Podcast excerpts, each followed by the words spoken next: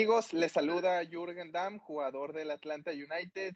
El día de hoy en el programa Hall of Famers eh, les tendremos muchos temas para hablar. Eh, estará la NFL, los Tigres, el Atlanta United, playoffs y muchas cosas más. Así que los esperamos.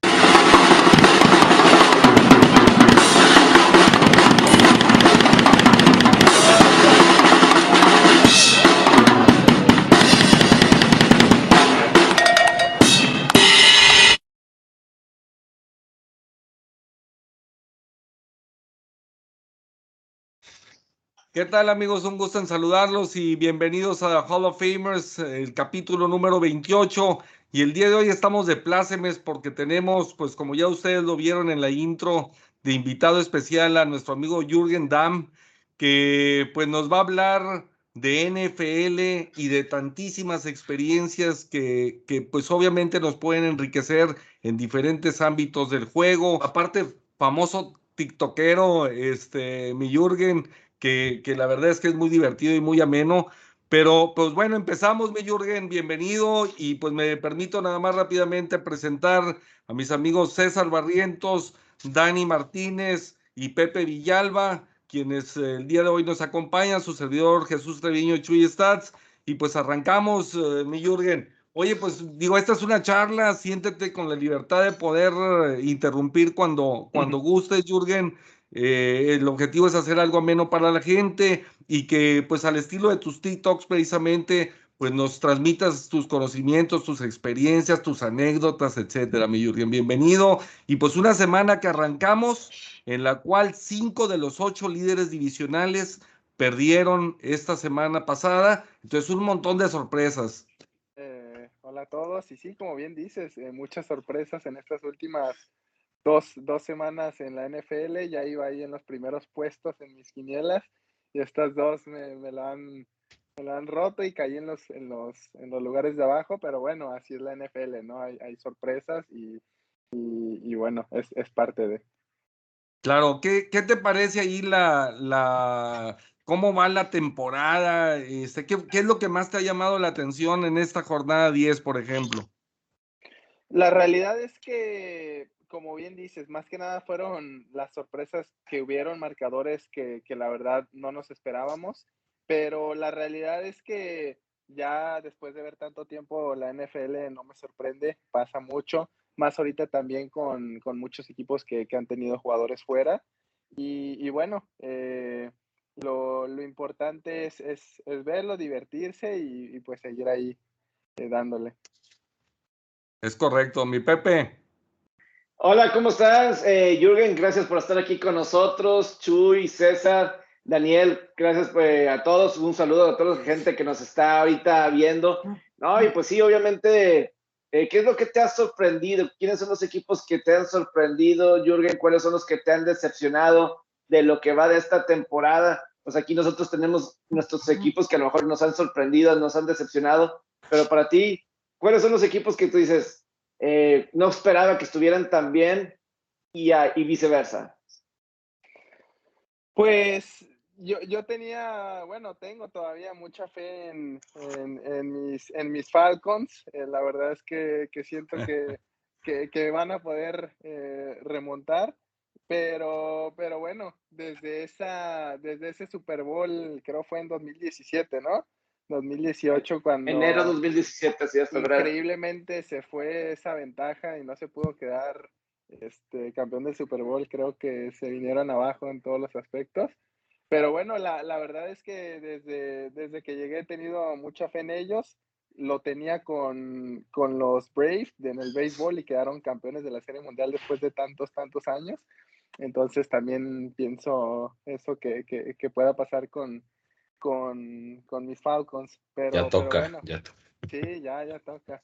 Más con, con el estadio, con todo lo que, lo que envuelve al equipo, la verdad es que sería algo muy, muy bonito. Entonces, pues ojalá, ¿no? Pero, pero bueno, este, hay, hay equipos que andan en, en mucho mejor momento, que, que están mejores, mejor armados y, y pues bueno, es, es, simplemente seguir confiando. Ay, 2-0, no puede ser. no te sigas agüitando, Jürgen. Mejor, hablemos de los Bravos de Atlanta. Celebraron el campeonato de los te, te iba a decir, ya no te agüites. Ya lo había visto, pero dije, no. Pues, siempre, siempre estoy muy. Ah, ¿en serio? ¿Ya lo habías visto? ¿Cuántos segundos sí, has adelantado? Como unos 12, 13 más o menos. No puedo creerlo. Pero bueno, pero sí, este, pues a seguir confiando en mis Dirty Birds. Oye, ¿y antes a quién le ibas, eh, Jürgen, antes de llegar a Atlanta La realidad es que yo soy muy cambiante. Me acuerdo muy bien una etapa en Indianapolis con Peyton Manning, me, encantaba. Este, después con Brett Favre en los Vikings, con Tom Brady en, en los Patriots y ahorita pues soy este, pues Falcon porque estoy acá y Bucanero por Tom Brady, que es increíble lo que ha hecho, ¿no? Después de, de tanto tiempo a su edad, este, poderse mantener en, esa, eh, en ese nivel, pues la verdad es que es increíble. Claro, de, antemano das pie antes de darle la palabra a César Jürgen. O sea, tú como atleta profesional, ¿qué es lo que implica? Y estamos hablando de que la NFL es un deporte aparte de mucho contacto físico, pues durante los 60 minutos de juego. ¿Qué, qué, o sea, ¿qué implica para un deportista poder llegar a los 44 años de edad? No, es, es increíble la verdad porque estamos hablando de un nivel eh, muy, muy alto lo que ha hecho Tom Brady. Me, me, pasa a mí, nos pasa a jugadores que, que, bueno, obviamente estamos en alto rendimiento, pero que no estamos en los niveles que está Tom Brady y llega a sacar en zona de confort. A mí me ha pasado, eh, he estado en Tigres, acá en Atlanta y he sentido a mis compañeros de la misma forma. Entonces es increíble cómo ver que un atleta que lo ha ganado todo, que, ha conseguido todo se siga manteniendo en ese nivel y que tenga todavía el hambre de seguir trascendiendo, ¿no? Aparte, una persona este, muy disciplinada, eh, ahí en, en, ocasiones me ha tocado ver videos de, cómo se cuida, de cómo es su vida extra cancha. Y, más que nada eso, ¿no? Tener esa edad, ese reconocimiento, ese estatus, esa jerarquía y seguir intentando y seguir queriendo, y más en un deporte, como dices, que, que es muy físico. Bueno, eh, no tanto para los corebacks y menos Tom Brady que lo protegen mucho, pero, pero la realidad es que ha sido increíble y, y, es un ejemplo a seguir, ¿no? Yo creo que está entre los más grandes junto con Usain Bolt, Messi, Michael Jordan, está en la élite de los más grandes de la historia, entonces un ejemplo. Que por cierto, yo no sé si ya lo viste Jürgen o alguien de ustedes, a lo mejor es muy temprano, pero pues ya se ha estado, pues ya salió hoy, pues cuando pues estamos grabando, el episodio de Tom Brady, ¿no? El, el, primer episodio de Man, in, the Arena o algo así se llama. Este, y pues ya salió el primero de Tom Brady, ¿verdad? Que digo, no sé si sea tiempo para dar spoilers, a lo mejor con una semana adelantada, ¿no? Ah, ya más adelante. Todavía no, está en ESPN Plus. ¿Está en ESPN Plus? Sí, está en ESPN Plus en Estados Unidos y en ESPN Star Plus acá en México. Ok, no, sí, va a ser súper interesante verlo porque la verdad es que es un extraordinario deportista. Claro, sin duda alguna. Así es. Mi César. Pues bienvenido, Jurian. Antes de, entrar por ahí a la, a la pregunta, pues decirte que pues soy tigre y pues pocas veces he perdido mi voz. Pocas veces aquí en este programa ya me tocó o ya les tocó escuchar que me quedé sin voz por un juego de Raiders que fui esta temporada, el de la inauguración. La otra ocasión que recuerdo de Tigres, pues fue en aquella final contra América por aquel centro que te aventaste. Gracias, gracias sigo agradecido. La verdad es que fue otro de los juegos que me quedé sin voz, aparte que nunca se me va a olvidar porque nos fuimos caminando. Mi, ¿Estuviste mi amigo, en el estadio? Sí, sí, sí, sí, estuvimos en el estadio y mi amigo y yo nos fuimos a la macro, nos dejó el papá de mi amigo y nos fuimos caminando desde la macro hasta la casa, que pues es de la macro hasta Revolución y, y, y lo que es este Chapultepec, la verdad es que ya no encontrábamos nada, eran las 3, 4 de la claro. mañana, ya, ya, sin celular ni nada, entonces creo que esa final inolvidable. ¿Cuánto tiempo se, se, echaron? No, hombre, pues imagínate, yo creo que fue más de una hora y ya, digo, nos quedamos sin celular, ya no pudimos pedir aplicación, taxi no pasaba, no, una cosa de locos, pero bueno, lo que iba a decir, pues es ahora sí que me quedé sin voz por ese gol, o sea, ya lo, lo grité con lo último que quedaba, compadre. Y bueno, pues ahorita que estás viviendo allá y, y en sí, o sea, ahorita pues lo que es la temporada de, los Falcons, llevan cuatro juegos en, en casa, eh, uno de ellos nada más ganado. En sí, ¿cómo los has visto a los Falcons? ¿Qué te pareció este partido? Pues lamentablemente pues fue una, una paliza contra los vaqueros. ¿Qué nos puedes compartir por ahí de cómo viven los partidos y cómo, cómo has visto esta temporada de los Falcons? Pues como dices, la verdad que bastante intermitentes. Eh, me ha tocado ir a, dos de, local y, la realidad, es, bueno, primeramente el ambiente es increíble, ¿no? En el, en el Mercedes-Benz, eh, a pesar de que no han tenido una muy buena temporada, buena temporada, el ambiente es increíble, siempre lleno el estadio y se disfrutan mucho los partidos.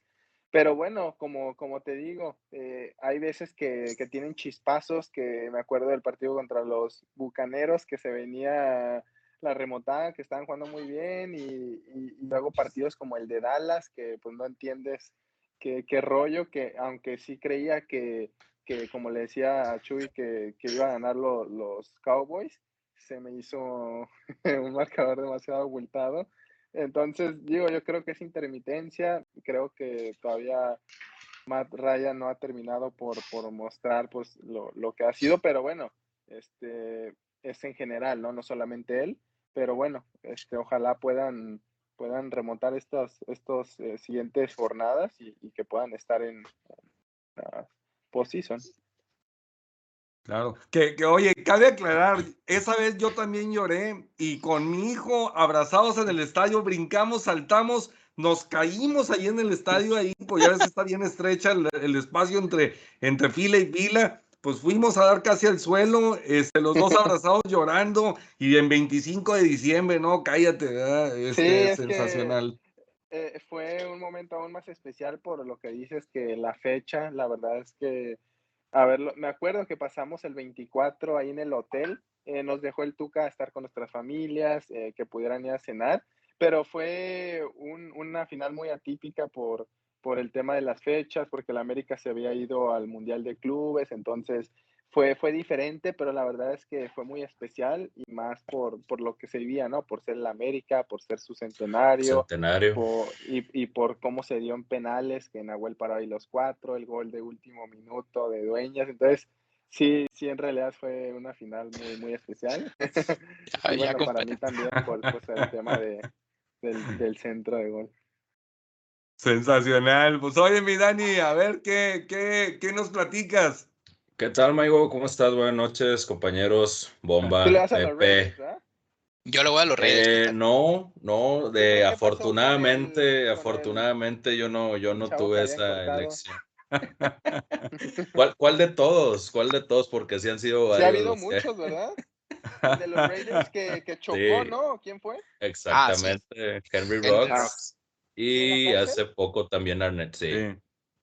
Está en la cárcel y pues también el coach que viene siendo Gruden, ese fue antes por, por temas de misoginia. Es lo que digo, cómo teniendo todo, estando en la NFL, ganando millones, hay ese tipo de, ¿sí me entiendes? Cosas, y eso es lo que hace aún más grande a Brady, eso porque se ha mantenido siempre fuera de, escándalos, entonces esas situaciones Sí, es correcto. No, a los Raiders sí se les ha venido muy, muy gacha la ola de, tragedias. Y ahorita mi compadre estaba llorando por el, por el campeonato, ahora está llorando por las tragedias que los involucran.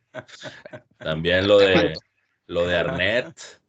Para, que sepas, Julian, también lo, lo, llegaron a cortar por haber amenazado de muerte eh, durante sus historias de, de Instagram, ¿no? Salió con este, armas, salió con armas de fuego. Salió grabándose con varias armas de fuego y este, pues amenazando a, una persona que... A un aficionado que le estaba pues diciendo, ¿no? Por su mal juego y demás. Entonces, pues se ganchó bien duro y pues lo, empezó a amenazar y, y, pues iba con el celular en la mano, con armas de fuego, recorriendo así como que toda toda su casa y pues sí en un, en un estado como que pues demente, ¿no? Que, que, sí se veía bastante alterado y pues luego luego. Y en ese caso ya no hay, ya no hay chance de que se lo vuelvan a contratar algún equipo o, o sí hay. Sí, siempre hay posibilidades, pero pues aquí el chiste es la cuestión de imagen de cada, de cada franquicia, que pues obviamente ahorita como están estos momentos, pues lo que más quieres es cuidar este, la imagen, del equipo y pues sí está un poco difícil para, para ambos. Digo, en el caso de, del que mató accidentalmente a, en el choque automovilístico, pues sí lo veo muy difícil. A lo mejor con el otro, pues puede pasar algún tiempo y. Que lo manden a la América. puede regresar. Ah, pero es que sí está, en el caso de Ana, creo que ni siquiera estaba jugando tanto ya con los Raiders porque pues estaba así estaba lesionado. Estaba entonces no, no estaba, o sea, no estaba entrenando, no estaba entrenando con el equipo, apenas iba a regresar, o sea, ni siquiera estaba así como que en un rol activo en el equipo y pues pues por eso yo creo que no supo aprovechar su tiempo libre o lo malgastó más bien, que pues es otra cosa, ¿no? Que pues también es interesante cómo, pues digo, tú tienes familia y demás, pero pues los jugadores tienen mucho tiempo libre, los profesionales, entonces como que, pues en dónde lo, inviertes ese tiempo, ¿no? Hay que buscarle también tiempo productivo. Claro. Sí, qué, locura. Oye, mi Dani, o del Beckham Jr. sí. increíble, ¿no? También eso. A los Rams. Se en favoritos. Así hay jugadores que buscan mucho protagonismo. ¿Tú qué opinas de eso, Jürgen? Aprovechando el raid, o sea, ¿qué, cuál es la posición a lo mejor donde hay más cremosos, oye? pues el, el 10. Pues son más chiflados. El 10. Sí, esos son los. pero no, en, en, en, Tigres con Guiñac no, era todo lo contrario, muy profesional, muy trabajador, pero por lo general sí son, como dices, así. Claro. Claro, sin duda. Es que, yo creo que al final de cuentas son egos profesionales. Unos los tienen un poco más sanos, otros, eh, pues yo creo que es en cualquier profesión. Yo en lo particular creo que es en cualquier profesión. Lo único es que los atletas profesionales, y voy a decir en este caso la NFL, pues están a la vista de todos. Uno del Beckham Jr., pues llama la atención. O sea, aunque en el partido de lunes contra San Francisco, creo que jugó nada más 15 jugadas en todo el partido, creo que ese era... Tuvo dos recepciones solamente. Tuvo dos recepciones, a lo mejor era el que tenía la mayor atención, pero pues no, no lo utilizaron tanto porque pues obviamente iba llegando, creo yo a lo mejor va llegando, pero pues estaba la atención de todos y obviamente en Cleveland a lo mejor pues había un ego, obviamente había ego. Tom Brady obviamente tiene un ego, obviamente tiene un ego, pero que lo sepan canalizar. Hay unos que lo saben canalizar bien. Claro, sí, es la manera de canalizarlo, tienes razón. Y más en, en sí, como bien dices, en, en equipos tan como la NFL y tan importantes, en Tigres sucedió, es, es otro deporte, pero cuando estaba Edu Vargas, cuando estaba Ener Valencia, cuando estaba Iñá, cuando estaba Celarayán, Sosa, pues son jugadores que todos quieren jugar, todos tienen su ego, pero la verdad es que el Tuca supo, supo llevarlo, supo canalizar el ego de cada quien y siempre se hizo un muy buen grupo. Entonces, como dices, es, es saber más. Pues disciplinados. Claro. Es correcto. Y, y todos tener un grupo fuerte, así que vayan hacia el mismo claro, lugar, porque no es sencillo. Porque, por ejemplo, yo creo que hablamos ahorita de los Raiders. O sea, los Raiders estaban teniendo una buena temporada y, pues, obviamente lo de Gruden, lo de Rocks y todo eso, pues se siente que pues estaban echando a perder la, la temporada, ¿no? Y porque pues estaban teniendo una buena temporada y pues nunca sabes, a lo mejor postemporada, ¿verdad? Postemporada, a lo mejor, a lo mejor todavía tiene, hay chance, pero sí es muy complicado eh, claro, cuando es juntar un grupo de jugadores. claro. ¿Qué le ibas a preguntar a, ¿Qué le ibas a preguntar a Jürgen, Dani? Nomás aventaste el mechero, güey, y dijiste, ahí nos vemos. De, de hecho, ya, ya nada más prendí la mecha y me burlé un poquito acá de mi compadre, que siempre es algo bueno. Pero, pues bueno, dándote la bienvenida, Jürgen. La verdad es un placer tenerte aquí con nosotros, acompañándonos y compartiendo de, de tus anécdotas y otras opiniones acerca de, de lo que nos apasiona, que, que viene siendo la NFL. Y yo quisiera consultar contigo en este caso, pues tú estás viviendo en Atlanta, que la verdad es una ciudad donde se llega a nutrir de varios deportes, este, tienen un equipo este, en cada una de las ligas. Y lo que yo quisiera este, consultarte es lo que llega a comparar la NFL en cuanto a las otras ligas, qué es lo que lo hace tan especial como para poderla catalogar, en este caso como nosotros, como la mejor liga del mundo. Sí, la realidad es que es una diferencia abismal en, el tema de, de, visualizarla, de marketing, en comparación a el soccer y, no, y el béisbol está más cerca, pero sí la NFL acá es, es demasiada vista, e, es, es, muy, muy querida y es el deporte principal, ¿no? El fútbol, eh, como le he comentado en otras, eh, en otras entrevistas, eh, la gente no se mete casi con con los jugadores en el aspecto de que termina el partido, a lo mejor y no se saca el resultado y la gente te aplaude, te, te apoya, cuando no pasaba eso en México, ¿no? Allá te, te abuchean, te avientan de cosas, te escriben a tu cuenta, pregúntale ahí al Chaca que le pasó. Entonces es muy diferente. Aquí, aquí el tema de, del soccer es, es, menos visto y la NFL es, es como, es algo increíble. Entonces, aquí hay de todo, pues, como dices, en Atlanta tenemos fútbol, tenemos béisbol, tenemos este, Los Hawks también en la los Hawks basket, exacto, sí. Y entonces, sí, la NFL es eh, por mucho como lo más visto y lo más querido acá. Sí, me imagino que también en este caso, perdón Pepe, eh, me imagino que también este, pues llega, llega a unir en cuanto a aficiones de todas las edades. Digo, me imagino pues en este caso, tú que estuviste en, en Monterrey, probablemente pudiste ver alguna diferencia en cuanto a la gente más joven o la gente un poco de mayor edad, en cuanto al béisbol, en cuanto a sultanes o en cuanto al fútbol con tigres o rayados, pues me imagino que en este caso la NFL viene, viene uniendo cada, cada uno de los gustos y es lo que es lo que llega a hacerla un poco más atractiva para, para todo el público, ¿no? Es el marketing que hablaba Jürgen. Es correcto. Sí, la, preparación y todo lo demás, me imagino. Claro, acá le dan, este, bueno, además de que, de que le dan muchísimo tema ahí en el marketing, en las redes y todo, eh, pues acá toda la gente, desde los niños, como dices, eh, la, la, chava, los hombres, todos les encanta el, el, americano y te das cuenta cuando vas al estadio que todos traen, todos traen, todos traen su camisa, este, se llegan desde mucho antes. Se los famosos tailgates. y, y la verdad es que es, es para ellos un, un ritual venir eh, el domingo desde temprano, hacer todo y, y, se vive diferente, ¿no? Es, es una pasión tipo la de Tigres en el volcán, como, como todos se juntan para cantar y todo, en la NFL acá es así, en Atlanta, pues que me ha tocado. Dado lo que comentas, ¿qué cosas harías a lo mejor si tú estuvieras al frente de la liga como para para poderle competir o ganarle más gente a, a, la NFL y a los otros deportes? Pues primeramente liberar el tema del salary cap. Eh, obviamente entiendo por qué se hace, que es, es, tener una igualdad y una competitividad entre todos, si no Arthur Blank, el dueño de, del Atlante y de los Falcons, contrataría a quien quisiera, pero yo creo que el traer como más jugadores, eh, más figuras, eh, sin importar el tema de, de, del salary, creo que atraería mucha más gente.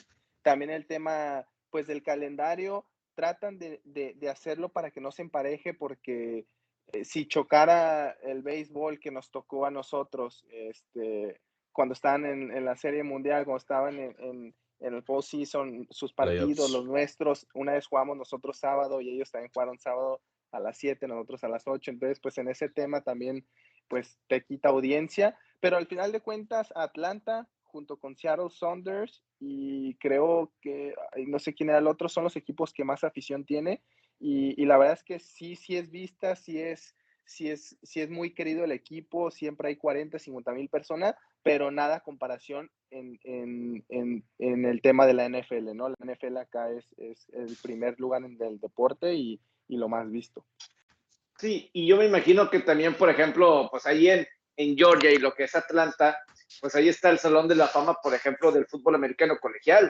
y pues obviamente sabemos que los, digo, los Bulldogs ahorita, Georgia, eh, está, es como el mejor equipo de toda la NCAA y la verdad, viéndolos, creo que sí es, sí está para ser campeón. Yo sí creo que es el mejor equipo de toda la NCAA, entonces deben de ser campeones, yo creo, Georgia. De repente les hacen tragedias también a los equipos. Ahí se juega eh, cada año el campeonato en la conferencia del sureste, en el estadio, previamente en el Georgia Dome, ahora ahí en el estadio de, los Falcons. Entonces, pues sí hay, hay mucho, mucho deporte y pues celebraste el campeonato de los Bravos, ¿cómo, eh, cómo se celebró en ese momento, ¿no? Todo ese, e, ese relajo que hubo en la ciudad. Sí, de hecho me tocó estar en, en el juego contra, contra los Dodgers, contra los Astros, eh, pude ir y una experiencia increíble, ¿no? La verdad es que como te digo, este, me empezaron a, gustar mucho más los deportes llegando acá, porque creo que en Monterrey, en mis casi seis años allá, fui una vez eh, a ver los sultanes, y, y, pues llego acá y empiezo a ir mucho a ver a los Braves, entonces la experiencia, ¿no? De haber visto, de haberlos visto campeón, eh, aunque no me tocó estar en el partido definitorio, porque bueno, el domingo que pudieron quedar campeones se fueron para, para Houston porque perdieron ese juego, pero la verdad es que fue una experiencia increíble y más que nada el ambiente, ¿no? Como te digo, eh, es increíble cómo, cómo, la gente se mete con sus equipos, cómo los apoya, este, eh, toda, e, es muy familiar, no, no, no, hay problemas y creo que todo eso hizo que, que, fuera una serie mundial muy, muy padre, muy, muy, muy bonita. Bueno, ahorita lo que comentó Pepe también da pie, Jürgen, eh, platícanos en el aspecto de formación, porque hablaron del fútbol americano colegial y, sabemos que, bueno, pues allá es típico que en los deportes hay drafts y cosas por el estilo, pero desde el punto de vista, tú que has estado, pues eh, acá tú que te iniciaste, creo que primero en el Atlas y luego en los Tecos, y luego, ¿cómo estará de mal nuestro deporte? Que a la mera hora iban a comprar a Jürgen Damm y dijeron, pues mira, vale más caro Jürgen Damm que el equipo. Entonces compraron a todo el equipo y pues obviamente Jürgen venía en el paquete, ¿verdad? Este. Sí, no, es, muy, muy diferente el tema de las inferiores aquí en, la MLS y eh, las fuerzas básicas en, México. Se trabaja eh, muy diferente. Acá también el tema de, la MLS hay draft, eh, pero es, es, es no es como en el tema de México que hay visores, que te puedes ir a hacer pruebas, etcétera. No, acá tienes que estar en un colegio, eh, ahí te ven y te, te, mandan buscar. Es muy diferente porque también en mi TikTok, no sé si lo viste, me preguntan mucho, oye, ¿cómo le hago para entrar a, a las inferiores del Atlanta? Y me puse a investigar ahí con el club y la verdad es que es un proceso completamente distinto. A lo mejor en ese aspecto también se debería cambiar para que haya y fomente todavía más eh, el fútbol, porque sí es un poco, se puede decir, complicado este, empezar así desde como las inferiores para llegar al primer equipo. Hay como muchos filtros. Y, y la realidad es que, bueno, por eso a nivel, al nivel selecciones menores, México es una potencia, gana mundiales y todo, porque sí se trabaja muy bien en ese aspecto. Entonces yo creo que ese también es un, es, es un punto a mejorar acá en, en la MLS. Oye, vi que ahí en uno de tus TikToks también son siete canchas las que hay allí, ¿no, Jürgen? O sea, también entrenan allí todos los chavos, o, allá no van hasta Suazua ni cosas de estas, ¿verdad? Acá tenemos, en el training ground, tenemos una, dos, tres, sí, tenemos siete canchas, dos son, tres son sintéticas para cuando nos toca ir a, de hecho nosotros jugamos en, pasto sintético, pero hay muchos estadios, el de los Vancouver Whitecaps y, y, otros más que se juegan sintético, entonces siempre unos días antes entrena ahí como para irte eh, eh, aclimatando. Y, y, sí, nosotros entrenamos en, no sé si viste el video, en las primeras dos que se ven ahí enfrente del edificio, y en las demás se entrenan eh, divisiones inferiores. Acá no hay de que sub 20, sub 17, sino que es la Atlanta 2, se puede decir el segundo equipo, que, va desde los 22 años hasta los 15. Entonces, desde los 15 hasta los 22 juegan en esa liga que es la USL. USL, sí. Entonces, te digo, aquí es muy diferente ese aspecto. Hay muy buenos chavos, hay muy buenos prospectos. De hecho, nosotros en el club tenemos dos ahorita que están por vender a Europa y vienen desde, desde abajo. Entonces, se trabaja bien, pero se pudiera hacer mucho mejor porque hay mucho talento en Estados Unidos y se ha visto demostrado hoy a nivel selección, ¿no? La selección de Estados Unidos es una selección muy joven, con muchos jugadores en Europa y que viene haciendo las cosas muy bien. Entonces, eso es porque han, han, trabajado bastante bien. Claro, sin duda. Digo, la verdad es que digo, el tema federativo, a lo mejor tú no puedes entrar mucho al, al comentario, ¿verdad? Pero, pero la verdad las cosas es que allá buscan el negocio consecuencia de todo el proceso de, y la planeación. Y acá es pues eh, mira, digo, hoy, hoy nos enteramos cuándo es el repechaje y es este, esta misma semana, imagínate, o sea, así de desorganizados estamos cuando ya tienes el calendario con muchísimo tiempo de antelación, es algo que ya está porque está amarrado con televisoras, con patrocinadores, con todos, ¿no? Entonces, digo, es algo muy, muy diferente. Pepe, ¿tú querías preguntarle ahí algo a, a Jürgen también? Digo, es que, fíjate, es interesante, y como dices, ahorita lo de la federación, pero ahorita como comentas de lo que se refieren a, a lo que es la preparación y todo eso, y, sobre todo, porque pues obviamente ha sido un tema bastante con lo que pasó con el juego de Estados Unidos y México, y ahorita, hablas, ahorita se habla de la preparación. O sea, a mí me llama la atención que parece como si Estados Unidos se está enfocando bastante más en lo que es a nivel selección. O sea, es como que eso es lo que a eso le están apostando. Y con mandando jugadores al extranjero, desde muy temprana edad, mandando al extranjero. Y a lo mejor en México pues hay como que mayor trabas. Y a lo mejor decías ahorita el tope salarial, ¿no? Y pues obviamente pues la MLS pues trata de tratar de replicar un poco el éxito de las ligas eh, de Estados Unidos, ¿verdad? De todos, que tratan de mantener la paridad, porque yo me acuerdo, Robert Kraft, una vez el dueño de los Patriotas, él era dueño en un principio por ahí de mitad de los 70 de un equipo de tenis, de un equipo de tenis que, que incluía a Martina Navratilova y todo eso, pero no tuvo mucho éxito. Y lo que él aprendió es que tu liga es tan fuerte como el, el equipo más débil.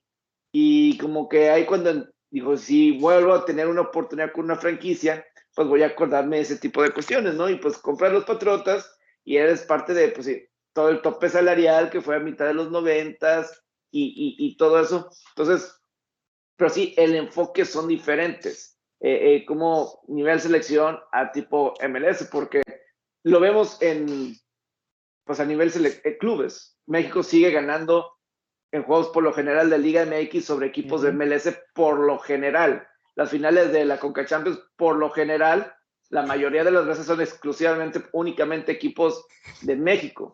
Entonces, pues sí está muy curioso, sí, la, el, cómo está esta percepción de cómo, eh, la, cómo se manejan allá en Estados Unidos con los procesos aquí en México. Sí, como bien dices, en el tema de, del salario a mí me preguntan mucho, oye, pero es que cuando, cuando, cuando un equipo de la MLS le gane a uno de México, ahí sí pueden decir que es la...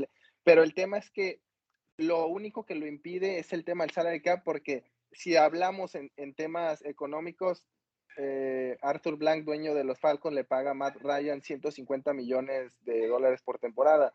Eh, si quiere, le paga a, todo, a todos los equipos de México y no tiene problema. Él podría traer al Atlanta 10 jugadores franquicia, pero el tema es que por la parejidad y para que no haya tanta diferencia entre otros equipos, hacen ese tipo de, de cosas. Entonces, a nivel selección les está yendo muy bien porque los equipos cuando sale uno los venden a Europa, sean un millón, cinco millones, pues los venden, se foguean allá y cuando vienen con selección pasa eso.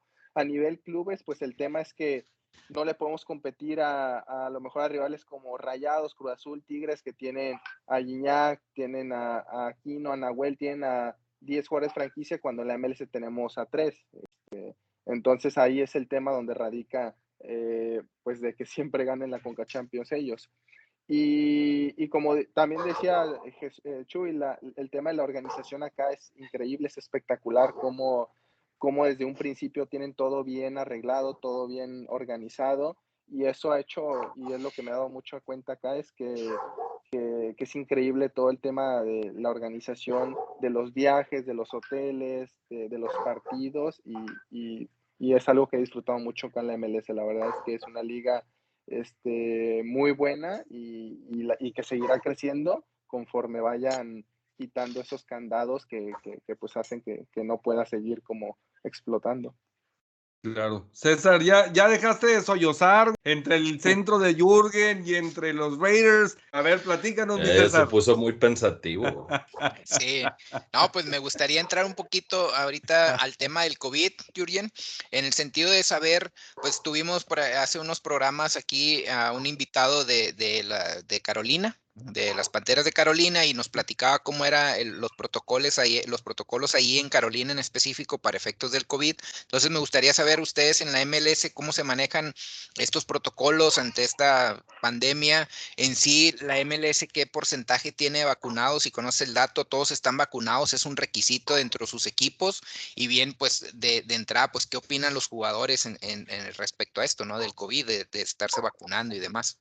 Sí, de, del tema de las pruebas, cuando llegué, que fue casi en plena pandemia en junio del año pasado, eh, las, las pruebas eran cada dos días, era, era muy difícil porque, quieras o no, sí, sí se siente feo. Entonces, cada dos días nos hacían, nos hacían pruebas. Ahora es cada cuatro días y cada antes del juego. No sé, ahora que vamos a Nueva York, eh, el día antes de viajar no lo hacen y si está todo bien, podemos viajar. Si sale eh, positivo, que a veces es falso positivo, te mandan al hospital a hacer otra prueba y hasta que salga negativo te dejan viajar. en ese aspecto le han dado muchísima seriedad a, eso. para entrar a, a las instalaciones te piden pues lo del gel, ponerte tu mascarilla, todo. Al principio era una locura las medidas de seguridad y, y, la verdad es que se controló muy bien. En el equipo solamente tuvimos tres, cuatro durante todo el año, dos o tres. Y, y bueno, cuando se hizo lo de la vacuna, eh, fue elección a el que quisiera, eh, a nadie se lo obligaba, pero todos quisieron, entonces el 100% de la gente en el Atlanta United está vacunada, eh, en los otros clubes no lo sé, no es algo que te lo imponga la MLS de que si no te vacunan no puedes jugar, ¿no? Es, le dan la, la, opción al jugador o a la gente que trabaja en los clubes de hacerlo si quiere. Y, bueno, la realidad es que se ha controlado muy bien. En los hoteles siempre son dos por cuarto, ahora es solamente uno por el tema de también de los COVID. Se viaja siempre en dos camiones para que vayamos separados es un avión charter siempre y no se pasan los filtros normales del aeropuerto, sino que el camión te lleva directo al avión y ahí mismo te hacen los, los chequeos de seguridad. Entonces ahí te digo, es increíble, es impresionante. De hecho, lo he subido en, algunos TikToks cómo es eso y es algo que a la gente pues le interesa mucho porque no sé si solamente se haga acá, pero el tema económico y de gasto que hacen es increíble, ¿no? Porque se viaja en un avión de 200 personas para 40, 50 personas se quedan en, nos quedamos en hoteles de lujo y un cuarto por, por jugador. Entonces, se le ha dado mucha seriedad y se ha, eh, se, se, ha hecho las cosas muy bien porque te digo, casi no ha habido infectados. Excelente. Tú, Dani, precisamente querías comentar algo, preguntar algo al respecto, ¿no? Algo similar derivado de lo que comenta ahorita Jürgen. Sí, de hecho, Jürgen, este, pues quisiera también saber si en este caso se te han presentado, a lo mejor no, no solo en tu equipo, ya que nos llegaste a confirmar que todos estuvieron de acuerdo, eh, que, que, el 100% estuvieran vacunados y pues no, no hubo ningún, ningún problema en cuanto a esas, en cuanto a esas limitancias o requisitos que, pues a lo mejor pueden tomar o no. Eh, ¿Se te ha llegado a presentar algún, alguna inquietud de parte de algunos otros compañeros que juegan en la misma liga? Eh, ¿Alguna queja que le hayan, este, que se le haya presentado en cuanto a la reducción de salarios, si es que llegó a presentarse? Porque pues obviamente todas las ligas tuvieron sus, sus pérdidas y llegaron a, a tener algún reajuste en cuanto a esto, si les llegó a afectar en algo y pues también si les llegó a afectar en lo más importante que es para ustedes, que viene siendo la preparación para los encuentros, si es que hay algunas limitancias en los entrenamientos o algo así por el estilo, para ver si no lo puedes compartir. Al principio llegando, bueno, eh, cuando yo llegué en junio, pues sí estuvo el tema de la reducción. Eh, la verdad es que no fue mucho, la MLS estuvo, se, se, se portó muy bien en ese aspecto porque yo en los últimos meses en Tigres sí, sí, si nos hicieron reducción con retroactivo, que eso fue algo muy positivo porque ah, no, muchos equipos lo hicieron, pero el 35-40% de, del salario acá en la MLS era el 12, sin retroactivo, pero bueno, era el 10-12%.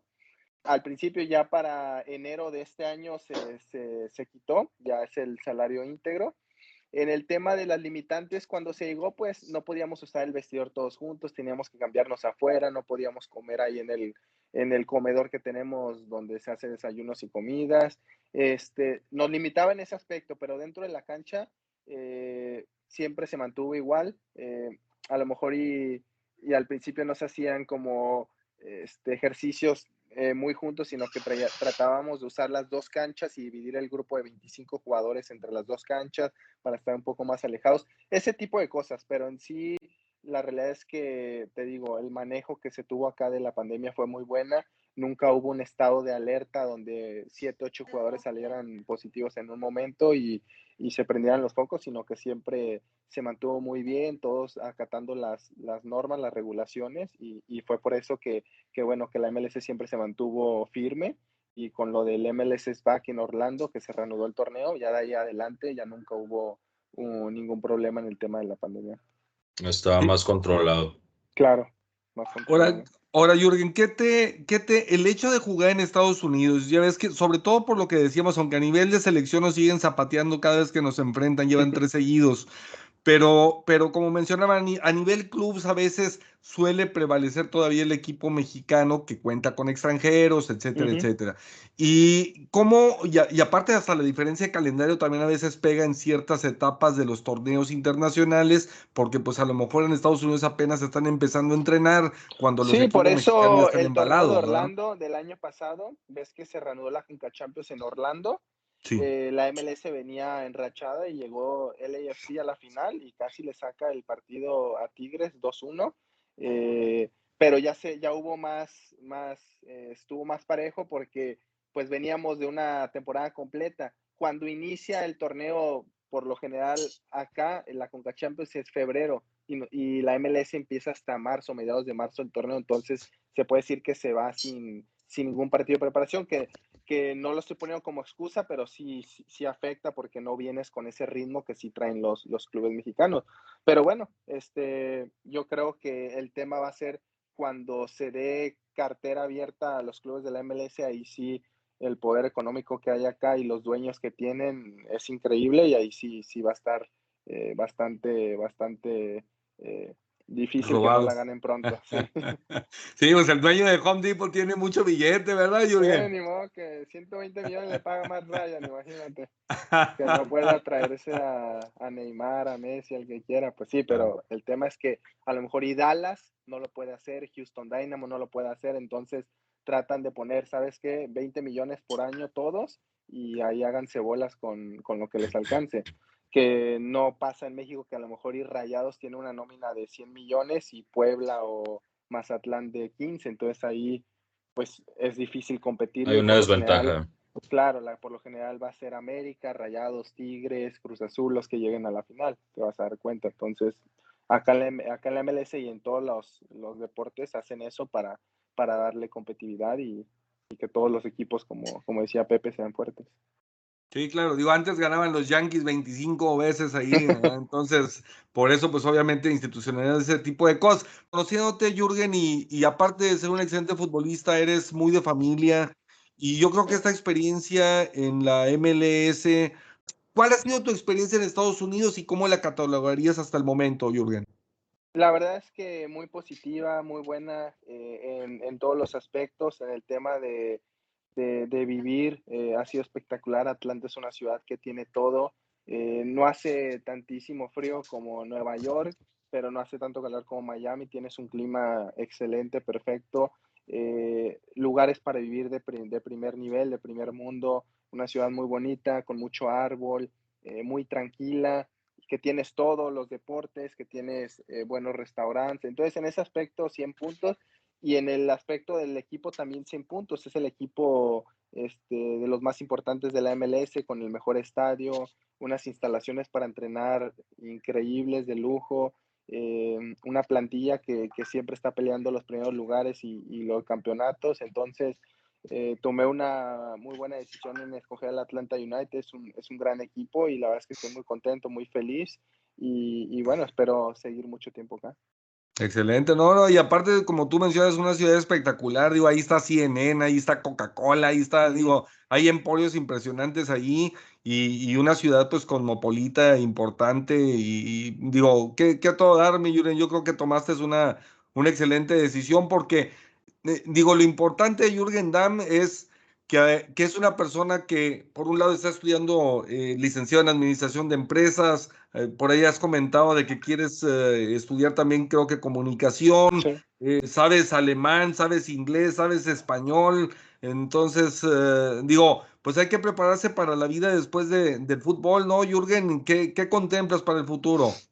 Claro, la carrera postfutbolista, pues es muy importante que nosotros los futbolistas lo, lo tengamos en mente tenemos una carrera pues que se va rápido y es bastante corta.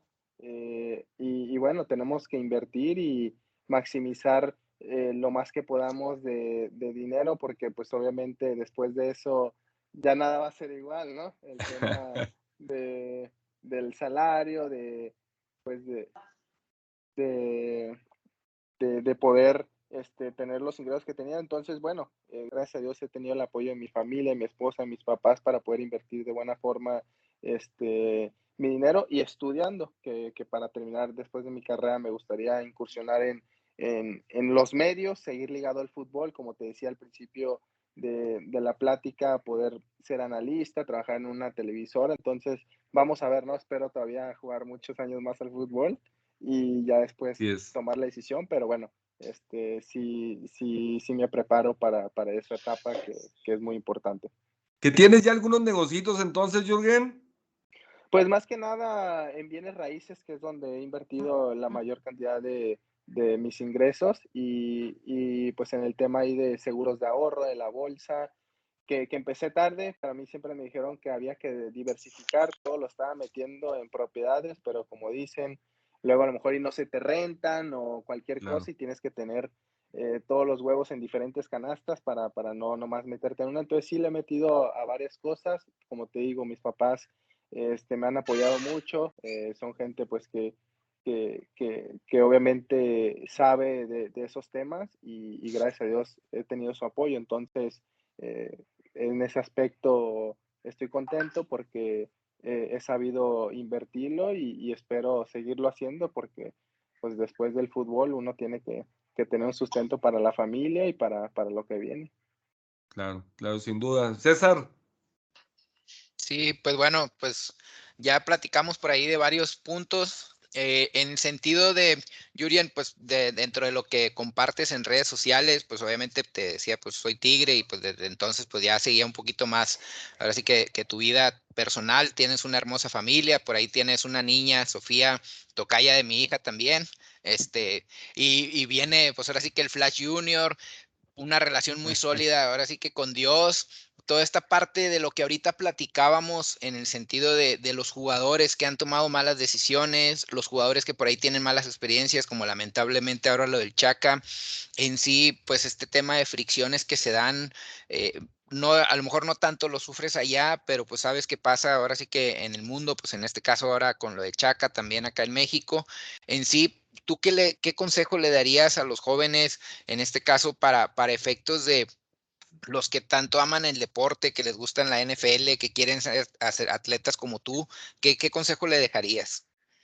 Pues lo más importante, ser, ser muy disciplinados, como, como bien dices, hay muchos, muchos casos de jugadores que pues tienen todo, ¿no? Estás, estás en una posición privilegiada, en, en un, en un deporte en el cual eres bendecido, porque además de, de hacer lo que más te gusta es tu trabajo y te pagan y te pagan muy bien. Entonces, eh, aprovecharlo, hay tiempo para todo, eh, a lo mejor y, y, y, te gusta la fiesta, el alcohol, no sé, etcétera, pero bueno, a los 35 años vas a tener otros 40 años para poder disfrutar todo eso y mientras de los 17, 18 que debutas a los 35 que estás jugando, lo más importante es mentalizarte y saber que el fútbol es tu prioridad, que tienes que ser un profesional dentro y fuera de la cancha y yo siempre lo he dicho en mis videos, mucha disciplina, sobre todo yo lo veo así en mi caso, fe en Dios. Hay muchos obstáculos, muchos momentos difíciles durante tu carrera y es importante sortearlos, pasarlos, seguir creyendo que, que puedes hacerlo. Y en mi caso yo siempre pongo todo en oración, le pido, le pido a Dios que, que me ayude a salir adelante y, y, es, y es lo que, lo que me ha traído hasta donde estoy, ¿no? Eh, puede haber sido muy bueno, muy malo, regular, pero siempre he dicho que los, los planes, los tiempos de Dios son perfectos y estoy donde estoy gracias a Él. Entonces, siempre trato de aprovechar día a día mi carrera, mi profesión, eh, lo que me llega a invertirlo muy bien, porque hay una estadística que casi el 85-90% de los jugadores al terminar eh, quedan sin nada y es increíble porque estás hablando de millones que se ganan al mes. Y, y, y, yo he tenido pláticas ahí también con Miguel Ángel Garza, el presidente de Tigres y muchos más que me decían, mira, yo a este jugador le pagaba tanto y ahorita no tiene o, o me habla y me dice que, que, si hay una vacante o algo. Y es increíble porque pues lo que se gana es, es mucho. Entonces, lo que mejor le puedo decir a los chavos es que cuiden muy bien su dinero, que va a haber muchas amistades, muchas eh, cosas extra cancho que te hagan desviarte o que te hagan este, gastarlo, pero tienes que ser muy, muy inteligente e invertirlo bien. Entonces, yo creo que ese es el mejor consejo que les puedo dar, ser disciplinados, cuidar su dinero y enfocarse al 100% en su profesión. Sí, Gracias. Pepe, sin duda, sin duda alguna, Jürgen. Este, Pepe. Sí, no, y sí es un tema muy interesante porque pues ahorita están las redes sociales y hay mucha forma de sacar eh, diferentes dineros y sobre todo ahorita ya pues los canales de YouTube, Facebook, pues a lo mejor hay muchas posibilidades diferentes donde a lo mejor si eres un jugador importante, etcétera, te puedes ir generando así ese dinero. Tú tienes, tú manejas muy bien tus cuentas de redes sociales, eh, lo aprovechas de una forma bien inteligente y sabemos, digo, ahorita hablamos lo de Arnett, que se pues, era completamente lo contrario, ¿verdad? De forma con, este, contraproducente completamente, ¿no? ¿Tú cómo ves eso de las redes sociales y cómo eso te ayuda para, por, para estar centrado, como mencionas, de pensar más allá de, porque desafortunadamente la carrera profesional de, de atletas es para los 40 años y hay profesiones que los 40 años, y me estoy, estoy exagerando con los 40 años, pero por lo general hay profesiones que apenas estás empezando, o sea, como que apenas estás eh, despegando a los 40 años en una carrera, ¿no? Eh, ¿Cómo utilizas ese balance de tus redes sociales hacia donde quieras llegar post carrera? Sí, es, es, una herramienta muy importante, pero es de doble filo, como bien dices, te puede, este, puede este, echar para abajo o levantarte es depende cómo las uses, cómo las sepas manejar, cómo, cómo lo inteligente que seas para, para, para manejarlas.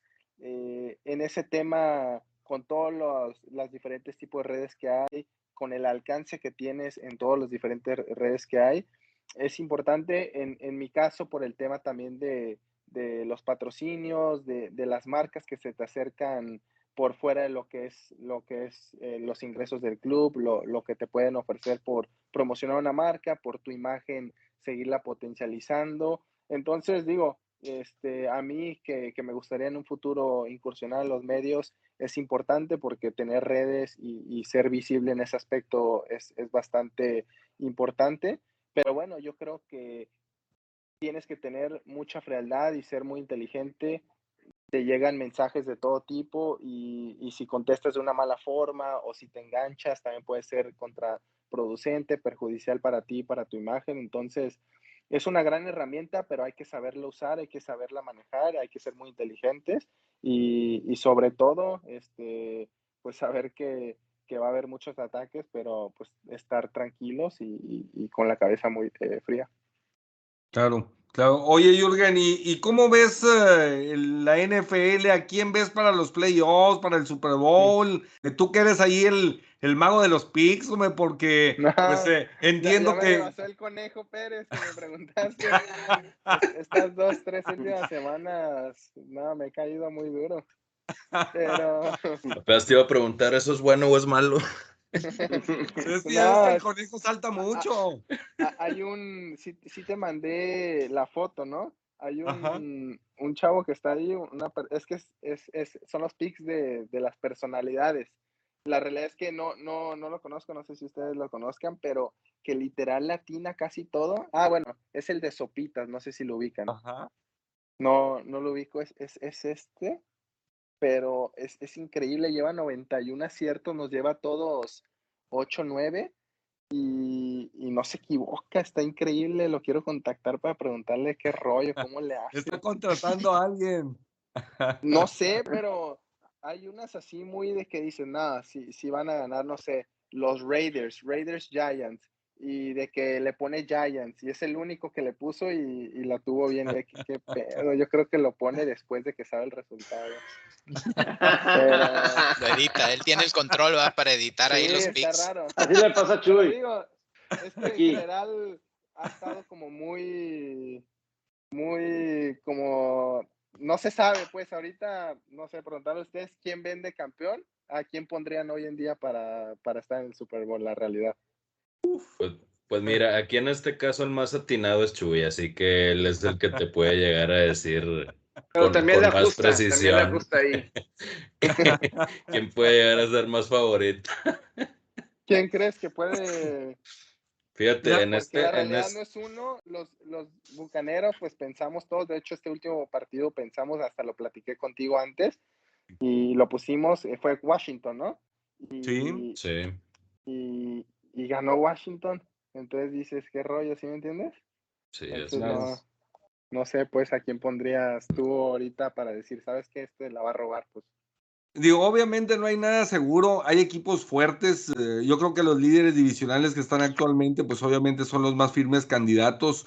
En, en la conferencia nacional, pues a lo mejor Green Bay, eh, el caso Rogers, pues sigue siendo impresionante. En el caso de los Vaqueros de Dallas, que, que siguen embalados y, están fuertes por primera vez en muchísimos años.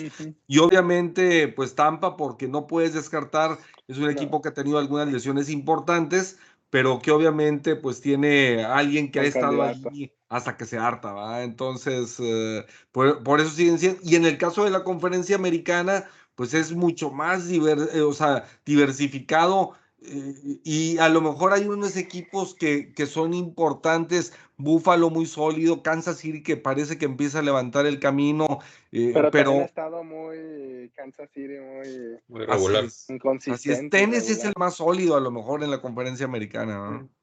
Sí, eh, yo creo que en lo particular en la conferencia americana es que está, digo, Titanes ha tenido un calendario complicado y lo ha, superado, ¿no? Yo creo que la conferencia americana, digo, vemos un Búfalo eh, que pues se ha tenido que enfrentar a equipos como Titanes, como Baltimore, eh, equipos así, y o sea, tienen un récord bastante aceptable y yo creo que, creo que Búfalo en el papel creo que es el más balanceado de toda la conferencia americana, tiene una muy buena defensiva y pues tienen un mariscal de campo de los mejores de, de la NFL actualmente en, en Josh Allen. Yo creo que eso los debe de, ayudar. Kansas City, Mahomes no, no, se puede dar por muertos. O sea, están ahorita en primer lugar de su división, una división muy fuerte, muy pareja, que todos tienen eh, marca 500 para arriba.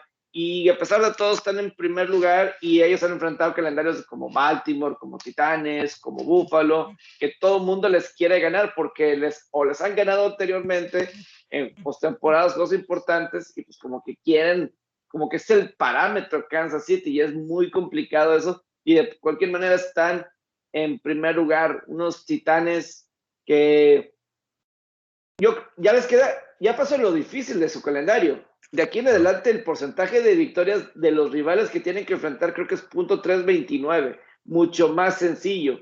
Deben de poderse mantener y ganar la, la división.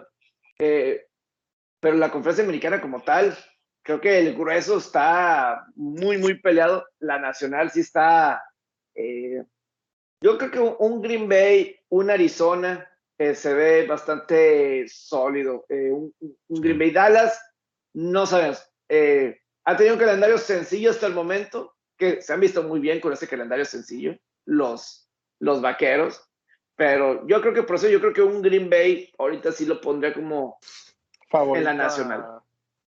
Lo que sí queda claro, como dijo Tony Romo, que se la bañó ahí en el comentario que dice, con este empate los Leones de Detroit van a complicar sus posibilidades de calificar, con cero ganados, ocho perdidos y un empate. Ya cada vez están más cerca, Mayo. de nada, de nada. Oye, Jürgen, y, pues digo, también para cerrar tenemos que preguntarte, ¿cómo ves a Tigres por un lado y cómo ves al Atlanta United por el otro en los respectivos cierres?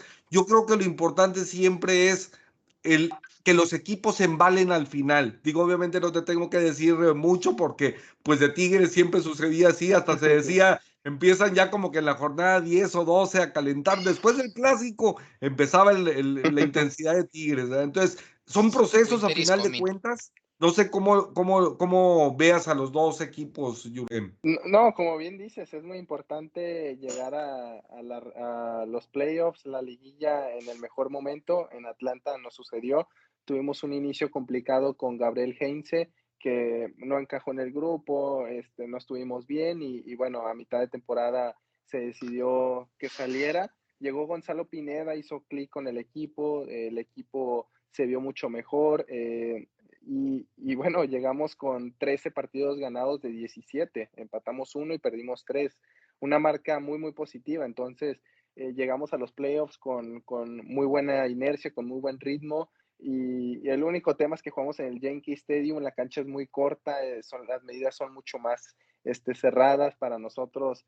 Pues los jugadores de banda es más complicado, no tenemos tanto espacio, pero la realidad es que venimos haciendo un muy buen fútbol, cerramos muy bien y como bien dices, eso es lo más importante, al igual que Tigres, en todos los torneos que me tocó, eh, pasaba de que al principio se nos complicaba, nos relajamos un poco, pero al final siempre eh, metíamos el acelerador, el equipo calificaba en los primeros lugares y la liguilla pues con los jugadores que hay, con la experiencia, la jerarquía que, tenemos en todas las líneas del equipo, pues siempre llegábamos a la final o éramos campeones, ¿no? La verdad es que fue una época eh, importantísima en la que se ganaron muchísimas cosas, se pudieron ganar más, claro, pero la realidad es que lo que se consiguió fue algo increíble, las finales de, de Conca Champions, de Libertadores, de Liga, de Copa, creo que era un grupo eh, muy, muy bueno y ahora con el profe Miguel eh, es un nuevo sistema de juego diferente, pero le ha ido muy bien, calificó en los primeros cuatro, que es importante. Yo siempre he dicho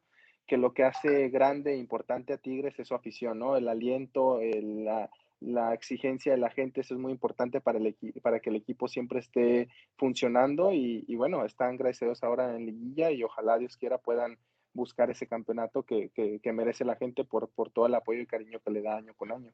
Claro, de antemano tú, a ti te debutó en la selección Miguel Herrera, ¿no? Lo tuviste de entrenador, Jürgen. ¿Qué, ¿Qué opinas de él? No, un técnico que hace un grupo extraordinario, no te imaginas, la verdad es que eh, las convivencias que hace dentro, y lo he visto ahí en Instagram, como tengo muchos amigos en el club todavía, veo del de Aquino, Diego Reyes, las actividades y las cosas que hace, y, son, son comidas, son que llevan un comediante, son cosas para que el equipo siempre esté bien unido y siempre he dicho yo, eh, lo más importante es la, la sinergia, la comunión que tengan entre todos los jugadores y el cuerpo técnico, que fue lo que no pasó con Gabriel Heinze acá, y quieras o no, pues los jugadores son los que respaldan al técnico, los que están dentro del campo y los que te van a dar tu, tu respaldo como entrenador. Entonces, lo que hace Miguel primeramente como como persona, como ser humano, el, el, el, tener a todos contentos es muy importante y después es, es, un entrenador que sabe muchísimo el sistema de juego que, que tiene implementado, lo sabe de memoria, eh, puede jugar con línea de 4, con línea de 5, yo me acuerdo en selección, jugué muchas veces con él con línea de 5, en Tigres ha hecho de Aquino y de Chaca dos carrileros muy importantes, le ha dado solidez en ese aspecto, y pues adelante, tú sabes, ¿no? Los jugadores que hay, ya cuando está enrachado y, y está en su mejor momento es imparable, entonces va a ser un equipo contendiente al título, con un entrenador con, con, con mucha experiencia en ese aspecto y que seguramente va a estar ahí en, en, la final y, va a buscar el campeonato. Excelente, pues oye Jürgen, yo creo que pues es momento de agradecerte el que, el que nos hayas acompañado, la verdad de las cosas que muy ameno, un excelente muchacho que, que desde temprano ha sabido tomar decisiones correctas y e importantes, te casaste joven, tienes tu familia, eh, digo, eres flash en todo. ¿ah? sí, ha sido la verdad es que todo muy rápido, de verdad es que se pasa esto cuando menos te lo esperas, ya gracias a Dios 10 años en primera división, ya voy por mi segundo hijo y cuando te das cuenta todo sucede muy rápido, por eso hay que valorar y aprovechar cada momento porque esto pasa de volada. Así es, no, no, y pues agradecerte y, y felicitarte, Jürgen, por tu, obviamente por tu paso en todo lo que es el fútbol mexicano, ahora por tus experiencias en el Atlanta United que, que te permite a ti y a tu familia pues tener un bienestar económico, un bienestar eh, deportivo, un estilo de vida para tus hijos, eh, para tu esposa, para ti. Entonces, pues la verdad de las cosas es que eres un tipazo eh, muy sencillo, muy amable y, pues agradece. Dios también, y tú que eres tan creyente, pues obviamente sabe quién es. No es cuestión nada más de estar propagando la palabra, sino es de hacerlo con acciones y, y, pues tú la verdad es que eres un ejemplo a seguir. No sé si hay algo algo con lo que quieras despedirte por ahí, mi Jürgen. Agradecerles ahí también la, la plática, este, sé que también ahí lo, lo, ve, lo va a ver mucha gente de Tigres, mandarles un gran saludo hasta allá, hasta Monterrey, donde pasé muchos años de mi vida y fui muy feliz, como siempre lo he dicho, va a ser el equipo que siempre lleva en mi corazón, el que más querré, y en un futuro ojalá pues también me toque regresar, ya sea en el aspecto directivo o en algún, en algún área, pero la verdad es que viví muchas cosas muy bonitas allá, dejé muy buenos amigos y la realidad es que estoy muy agradecido con toda la gente y pues siempre, siempre van a estar en, en mi corazón. Eso, me Jürgen, siempre, siempre tirándole alto, papá. Ya, ya dijiste, voy para directivo, ¿eh? Sí, pues sí, me estoy preparando para eso. La verdad es que el tema del entrenador no me gustaría, primeramente porque no me, no me veo como con esa, como de dirigir a un grupo, ¿no? Este, creo que también se tiene que tener ahí un, un don especial para, para eso. Este, pero me gustaría mucho estar en el, en el área tipo Sancho, Miguel Garza, algo así. Eh, directivo, me gusta la negociación y, pues sé que ahí puedo traer buenos jugadores a Tigres. Claro que, que de antemano y también este, felicidades porque eres, yo creo que parte del éxito de, que has tenido también en el TikTok y todo, aparte de pues, lo que representas como futbolista y como persona, Jürgen, eh, le enseñas a la gente que que todos estamos expuestos, que todos somos, uh, o sea, no habemos gente perfecta, no nada. Jürgen suele reírse de, pues, de, de, sus situaciones que le han pasado en la vida también en el TikTok. Y, y pues bueno, eh, la, la, verdad de las cosas es que es muy cómico, este, muy padre verte en TikToks y, y, y aceptar porque a veces uno idolatra al futbolista y, y, dices, oye, es que no cometen errores, son perfectos, son afortunadísimos y no saben lo que hay atrás de todo el esfuerzo que implica y pues tú lo, lo haces y con humildad aceptas también tus errores y hablas de ellos, ¿no?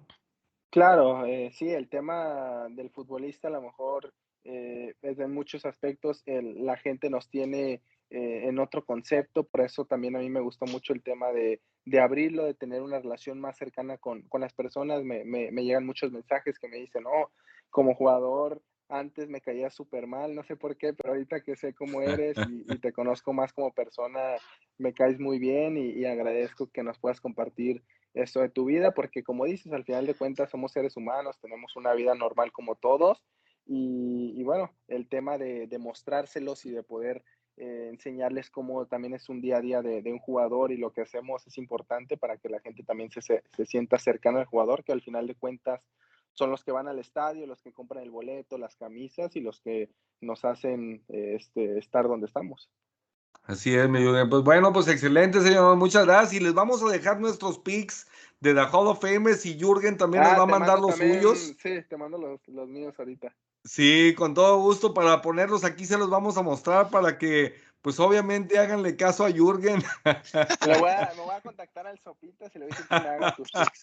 Sí, por esta semana. Edición especial. Magnífico. Pues bueno, señores, pues un gustazo saludarlos y pues también, este, por favor ahí visiten a los, las redes sociales de Jürgen Damm y, y, pues la verdad es que se van a pasar un buen momento. Muy agradecido, mi Jürgen, y esperamos tenerte en otra ocasión posteriormente. A lo mejor ya que, ya que se venga el supertazón o algo, platicamos y, y, y, vemos cómo nos va. Y pues la mejor de las suertes también para ti, para el Atlanta United. Va perfecta, me parece bien. Muchas gracias. Y claro que sí, ahí, ahí seguimos en contacto. Les ya que hayas campeonado en la quiniela, ya que hayas campeonado después de, de, de, todo el enriquecimiento de aquí. ya, ya eres Hall of Famer también. Ya eres eh, Hall of Famer. Ah, claro. Muchas gracias. Un abrazote. Saludos, Saludos. gracias. Nos Fuera Tomlin. Fuera Tomlin. Buenas noches. Nos vemos. Abrazo a los cuatro. Bye.